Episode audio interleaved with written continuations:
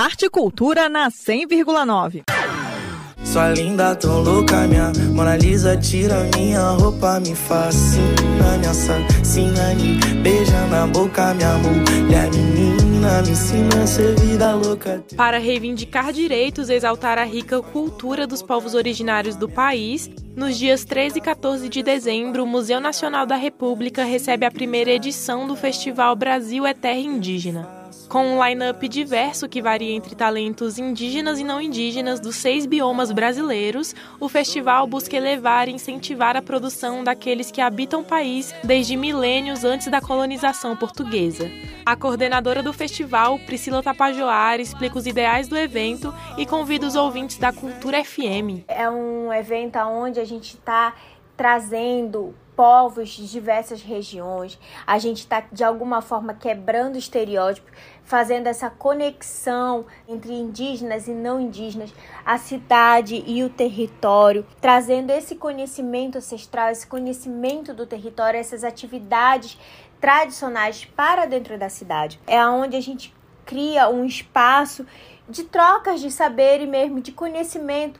E a população é, que vive na cidade, população não indígena, elas precisam conhecer a importância de nós, povos indígenas, continuarmos preservando a nossa cultura e continuarmos também preservando os nossos territórios. Importante que as pessoas entendam que nós, povos indígenas, que ao mesmo tempo estamos lutando pelos nossos territórios para preservar assim a nossa cultura, a gente também quer estar inserido na sociedade, a gente também quer estar produzindo uma música diferente, a gente quer estar produzindo moda, a gente quer estar produzindo coisas contemporâneas.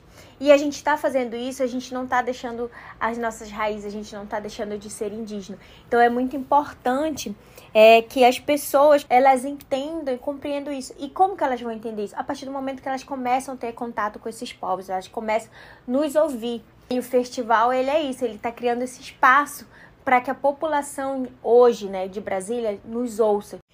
E eu quero fazer esse convite especial para todos os ouvintes da Cultura FM que possam estar tá presenciando o nosso festival, que possam estar tá acompanhando de perto para fazer uma festa linda, para celebrar a diversidade cultural dos povos indígenas e a importância da nossa luta em defesa do nosso território. Para os amantes das artes, a Feira de Arte dos Povos Indígenas conta com obras de 87 profissionais de diferentes povos como os Guajajara, Yanomami, E muitos outros. A feira vai funcionar das 9 horas da manhã às 20 horas da noite nos dois dias de ato.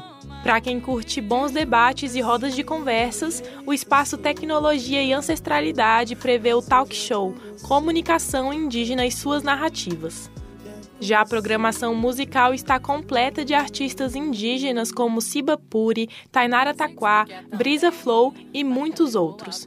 Para enriquecer ainda mais a celebração, cantores consagrados da música brasileira participam como convidados nos shows dos músicos indígenas. Lenine Gabi Amarantos, que venceu o Grammy Latino 2023 na categoria Melhor Álbum de Música de Raízes em Língua Portuguesa, e o rapper Xamã são algumas das presenças de renome confirmadas no evento.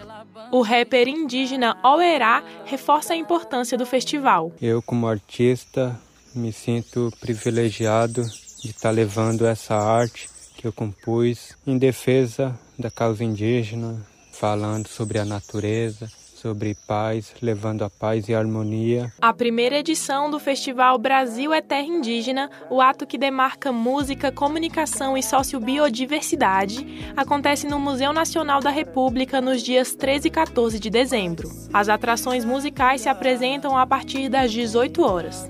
A feira de arte e o talk show começam a partir das 9 horas da manhã e a entrada é gratuita. Para conferir a programação completa, acesse arroba Festival Indígena no Instagram. Sara Barreto com supervisão de Greta Noira para Cultura FM. Rádio é cultura.